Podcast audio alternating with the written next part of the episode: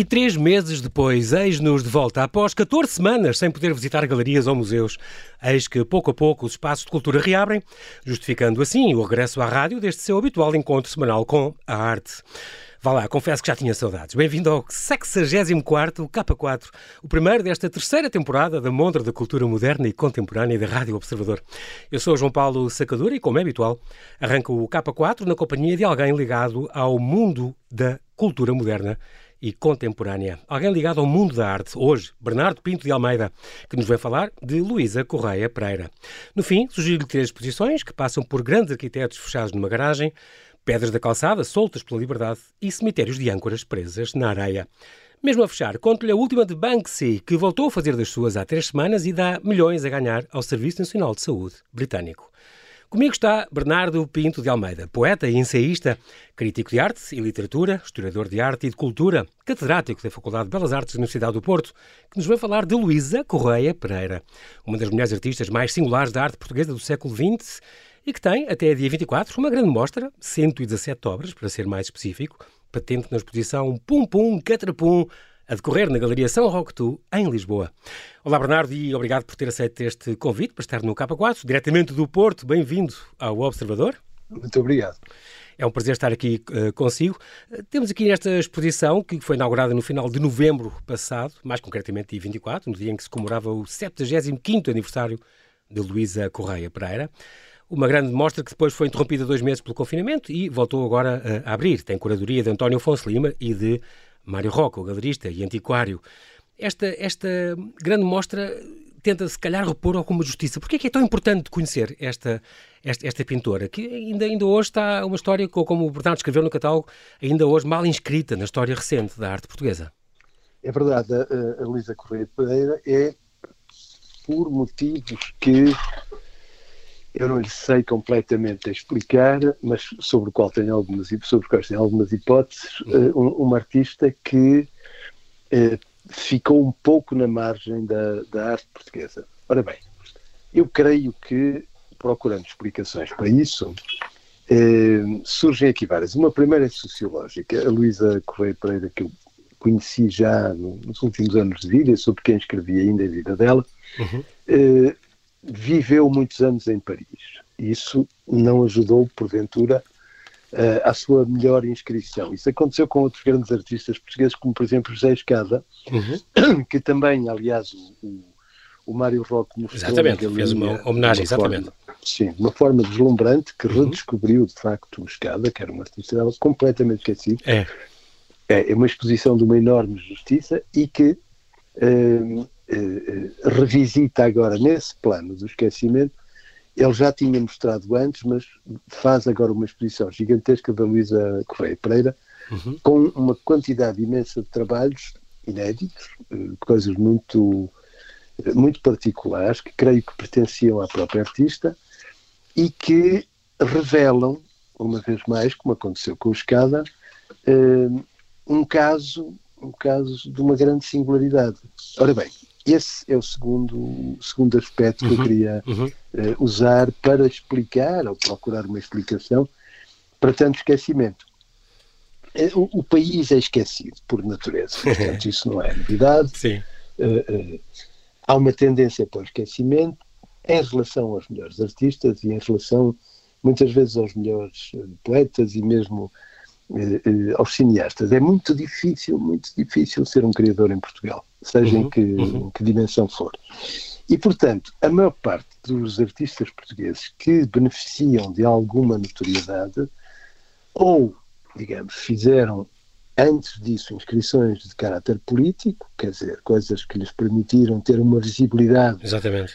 Eh, num quadro de, de, de, de, referenciação política que os projeta de outra maneira, claro. e, portanto, beneficiando-se, aqueles artistas que acompanham uh, as visitas. Uh, da corte, não é? Exatamente, quando, quando do Estado. Estrangeiro, Exato. Estado e tal, e ficam nesse guarda-chuva, ou então eh, são artistas que ganharam a sua reputação lá fora. Podíamos dizer, por exemplo, o Costa Pinheiro, Exatamente. outro artista que o Mário Roque também já mostrou. Exatamente, recentemente, a última, exato. É, e que fez uma bela exposição de resto, mas fez uma outra aqui há uns anos. Eh, o, o, o, caso do, do, do Costa Pinheiro foi um artista que, embora esteja um pouco esquecido, hoje em dia, apesar de tudo, beneficiou durante algum tempo de, uma, de, uma, de um reconhecimento até um pouco mítico. Não que não o merecesse, mas porquê? Porque ele era um artista exilado, estava em Munique, eh, era um artista que era visto de longe no seu sucesso e na sua deambulação, porque o, o António Costa Pinheiro, que eu ainda tive uh, a honra e, e, e, o prazer de ser amigo uhum. uh, nos, durante, durante muitos anos, durante os últimos 20 ou 30 anos de vida dele, uh, conheci-o, era eu muito miúdo. O, o, Costa Pinheiro era um tipo que em, em, em Munique e na Alemanha uhum. Teve de facto uma inscrição fortíssima. Ele teve prémios importantes, ele foi convidado por Joseph Beuys para, para integrar a, a, a Academia de, de Düsseldorf depois ele foi convidado para integrar a, a quinta documenta de Kassel e isso deu-lhe um prestígio internacional muito grande, que claro. refletia em Portugal. Deu logo outra, Nós, outra projeção, claro. Outra projeção. Nós temos agora um caso muito, muito mais próximo ainda, não em idade, porque a idade até é semelhante, que é o da Paula Rego. Inglaterra, que, sim. Desde que foi para a Inglaterra e começou, e eu, e eu acompanhei bastante isso, porque eu tinha mostrado a Paula numa, na primeira exposição que organizei, em 84, acho eu, uhum. Eh, e, eh, e, e, e, ela era, na altura, uma artista de culto. Algumas pessoas gostavam dela, mas não era uma artista de grande reconhecimento. Exato. E, portanto, depois eu. Diga, diga, eu estava a dizer que, no fundo, esse exílio, se calhar, contribui um bocadinho para isso, se for bem acompanhada e tal. Não foi o caso da Luísa. A Luísa, não, é, não, no fundo, não, ela é é também um vanguardista, e, mas, mas nestes trabalhos ela mostra este imaginário poético, esta utopia, esta fantasia. Em, em, que estilo é que o Bernardo enquadraria isso? Eu agora estou-me a lembrar da arte brute, é, esta expressão, não é? Do Jean de Beaufet e do André Breton, sim, eh, que sim. seria um bocadinho dos alienados e das crianças. Uh, e esta grande variedade de cores, esta explosão. É, ir um diga, diga. Atrás. Eu julgo que, no caso da Luísa, o facto de ela ter vindo em França, o facto dela não ter exposto com regularidade em Portugal e ah. o facto dela própria ter uma personalidade avessa ao, enfim, personalidade complexa, haver só grande reconhecimento. Pois, o, o temperamento, muito, não era? Ela era muito tímida, um bocadinho solitária, um bocadinho excêntrico também, isso também não ajudava, não? Nada disso ajudava. Um bicho Além do mato. É, dizem-me que tinha mau feitio, eu por acaso ela era encantadora comigo sempre, não tenho nada a dizer, mas há, há, pessoas que a conhecem. Isso também não ajuda, digamos que não era uma pessoa calorosa, não, não é? Não, e, e, depois, se quiser, eu, eu dou-lhe dois ou três artistas que passaram por essa dificuldade. Sei lá, por exemplo, o caso do Álvaro Lapa, a própria é. Ana Jota, que felizmente está connosco e que é uma artista absolutamente extraordinária, mas que só muito recentemente, só nos últimos 15 ou 20 anos, saiu dessa margem uhum. em, que, em que estava para aparecer numa, numa luz mais clara, ou seja, Faz. e são dois, os dois fortes, e já vou a essa questão que me pôs, são os dois fortes motivos. É Exatamente. o país ser esquecido, o país não dar por ela, precisar que lhe chamem a atenção fora. E ela também, ou, pelo seu lado, é uma razão, digamos, extrínseca e há a intrínseca que é. E, não é? que é a pessoa não, não é, A maneira de ser, exatamente, que isso também, também Quem interessa. Não for dado a isso não ajuda. Exato, é? exato, exato. Que... Esta, esta, fala-me então um bocadinho desta grande variedade que ela tem de temas, de cores, de dimensões, de suportes. Eu, eu estou a pensar em coisas dela de aguarela, de guache, de, de gratagem, eh, em xilografia, em, em, em xilogravuras, linóleos, lápis de cera, lápis de cor. Um, esta grande verdade seria ela também à procura de, de, de, alguma coisa ou era mesmo uma, uma experiência, experimentalismo? Ora bem, temos aí é outro motivo aí? ainda, outro motivo ainda de esquecimento, é que hum. artistas com um grande sentido experimental, e a Luísa foi com certeza uma Exatamente. delas, eh, são mais difíceis de absorver num sistema eh, artístico, numa, numa, numa, numa, instituição artística como a portuguesa, uhum. onde há uma, há uma há falta de uma tradição de experimentação. Porquê? Porque em Portugal o modernismo quase não entrou, uhum. foi liminarmente rejeitado pela instituição eh, artística, quer dizer, que funcionava em articulação com o regime, isto antes de 25 de Abril, claro. e depois de 25 de Abril eh, não se renovou suficientemente, quer dizer, eu creio que houve uma esperança depois de 25 de Abril, não é, naqueles primeiros anos, uma esperança motivada por razões concretas, por exemplo, eh, a partir do, do, do, do fim do século, a abertura de Serralves, claro que melhorou. Pois, claro, claro. Mas não chega, quer dizer, era uhum. preciso haver mais instituições. E, e, nesse sentido, a Luísa também aí tropeçou, porque o seu tropeçou não, não é com, sim, sim, com, claro, com claro. qualquer crítica para ela. Exatamente. O seu experimentalismo também não ajudava a que entrasse. E é isso Mas... que eu acho que agora conjuga as duas razões. É porque ela também não queria entrar fazendo, digamos, uh, vergando a coluna, exato, mudando exato, exato. De, de, de, atitude. Portanto, o que encontramos na Luísa Correia Pereira, disse muito bem, é uma artista que faz visitas esporádicas ao Art Rue, à, à, digamos, à arte dos alienados e das crianças, mas ela não é nem uma criança nem uma alienada. Exato. Ela integra o que se aprendeu aí, o que a arte do século XX aprendeu aí, não foi pouco, uhum. para o trazer para uma luz solar de uma pintura fortíssima, colorida, experimental, mas muito difícil, quer dizer, no sentido em que é, é, é uma, é uma pintura eh, que não é que não vai ao encontro daquele gosto delicado pelas figurações reconhecíveis exato. também não é de uma abstração uh, pura exato uh, pura nem, nem, nem, decorativa como muitas vezes a abstração uhum, se torna uhum. e portanto há uma espécie é. de brutalidade na, na, obra dela que a faz parente a um certo nível e até falo disso no, no ensaio que escrevi para o catálogo, uhum. de artistas como o Álvaro Lapa, que já citei, Exatamente. o Joaquim Bravo, o Joaquim Rodrigues, que também é um artista que teve, eh, enfim, só tardiamente, só praticamente depois da morte é que começou a ser reconhecido, uhum. ou, mais recentemente, é o caso da Ana Jota, não é porque sejam parecidas, é porque pertencem a essa família exatamente, experimental exatamente. dos artistas Bernardo, é, é, uma coisa engraçada, nós temos dois minutos, eh, era uma coisa engraçada porque ela tinha realmente esta relação e vendo, eh, passeando por, por, esse, por essas obras dela, e realmente são muitas, dá um bocadinho para ver a evolução dela e, e, os estilos dela também. Ela tinha muito esta relação com, com também tinha uma relação com a música, com a pintura, com o teatro, ela chegou a colaborar com o cornucópia, com o circo, uh, um, aliás, aliás Jota, apoiada... também colaborou. É, é, aliás, apoiada pela, pela Fundação Carlos Gulbenkian, ela também chegou a ser bolseiro, mas sobretudo também com a poesia e com a palavra. É, é muito engraçado a questão também do, dos títulos, só o título da exposição, Pum Pum Catrapum, mas por exemplo tem aqui um título de, um quadro, algumas proposições com pássaros e árvores que o poeta remata como referência ao coração. Ou esta árvore nasceu sozinha.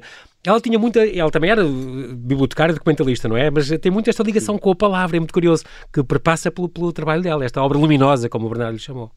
Sim, é, é com certeza uma obra luminosa e ela. Eh, ela acende constantemente na sua própria obra eh, fulgurações que vêm da poesia, isso é muito claro. Ela Sim. claramente é uma, é uma amante da poesia, é. é. alguém que conhece intensamente a história da arte do século XX, porque ela tem referências fortíssimas, por exemplo, ao Paul Klee, eh, a, a, a, outros artistas, ela aproxima-se uhum. de um modo quase erudito, mas imperceptível a quem não conhecer, de artistas como, por exemplo, Jean Dubuffet, uh, Alan Davey, um pouco mais tarde, o inglês Alan Davey, que, que em Inglaterra tem, tem um artista reconhecidíssimo, uh, uh, quer dizer... E depois há muitos poetas, série. não é? O Chico Buarque, muito. Alberto Caeiro, o William Blake, o Rui Bell, uh, todos estes passam pelos sim. trabalhos dela, que é muito, é muito curioso. Sim, sim, sim, sim, e não são pequenos, não é? Exato. Uma, uma, uma referência que não é de influência, nem podia ser, porque a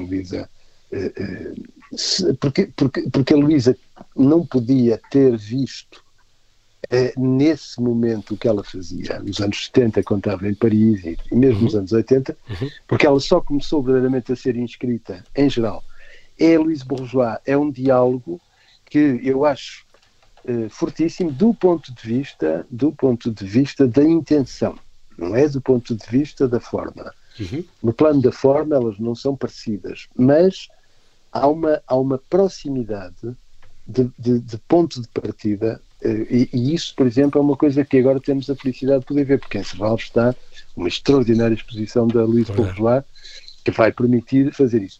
Ou se quisermos, inaugura agora, no dia 15, amanhã, portanto, inaugura uma grande exposição de Giacometti. É verdade, o Museu da Misericórdia há, é, é, importante. Há relações sensíveis com artistas desse, dessa, dessa casa, digamos assim. É, ficamos então uh, curiosos para ver isso. Eu quero, infelizmente já não temos tempo para mais, Quero agradecer-lhe, bem-aja, Bernardo Pinto de Almeida, pela sua disponibilidade em estar no K4. Reitero aqui, obrigado. Foi um prazer. Ora, essa, reitero aqui o convite para si que nos ouve visitar até sábado, dia 24, a exposição, então, Pum Pum Catrapum, de Luísa Correia Pereira, na Galeria São Roque Tu, Rua de São Bento, 269, em Lisboa, segunda a sábado, das 10 e meia até às 7. E muito obrigado, Bernardo. Boa noite. Bem-aja. Sim, e muito obrigado. Bem-aja. E agora aqui no K4 deixo-lhe três sugestões que passam por grandes arquitetos fechados numa garagem, por pedras da calçada soltas pela liberdade e cemitérios de âncoras presas na areia.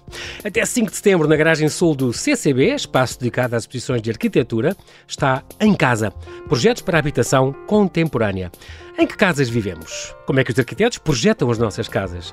Como mudaram as noções de habitar ao longo da última geração?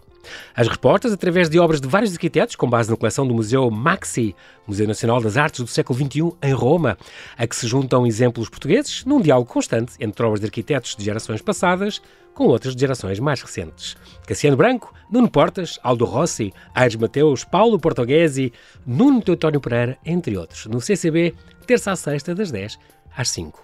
Até ao fim de abril está patente na Fundação José Saramago a exposição Pedras de Liberdade de Ernesto Matos e Amigos.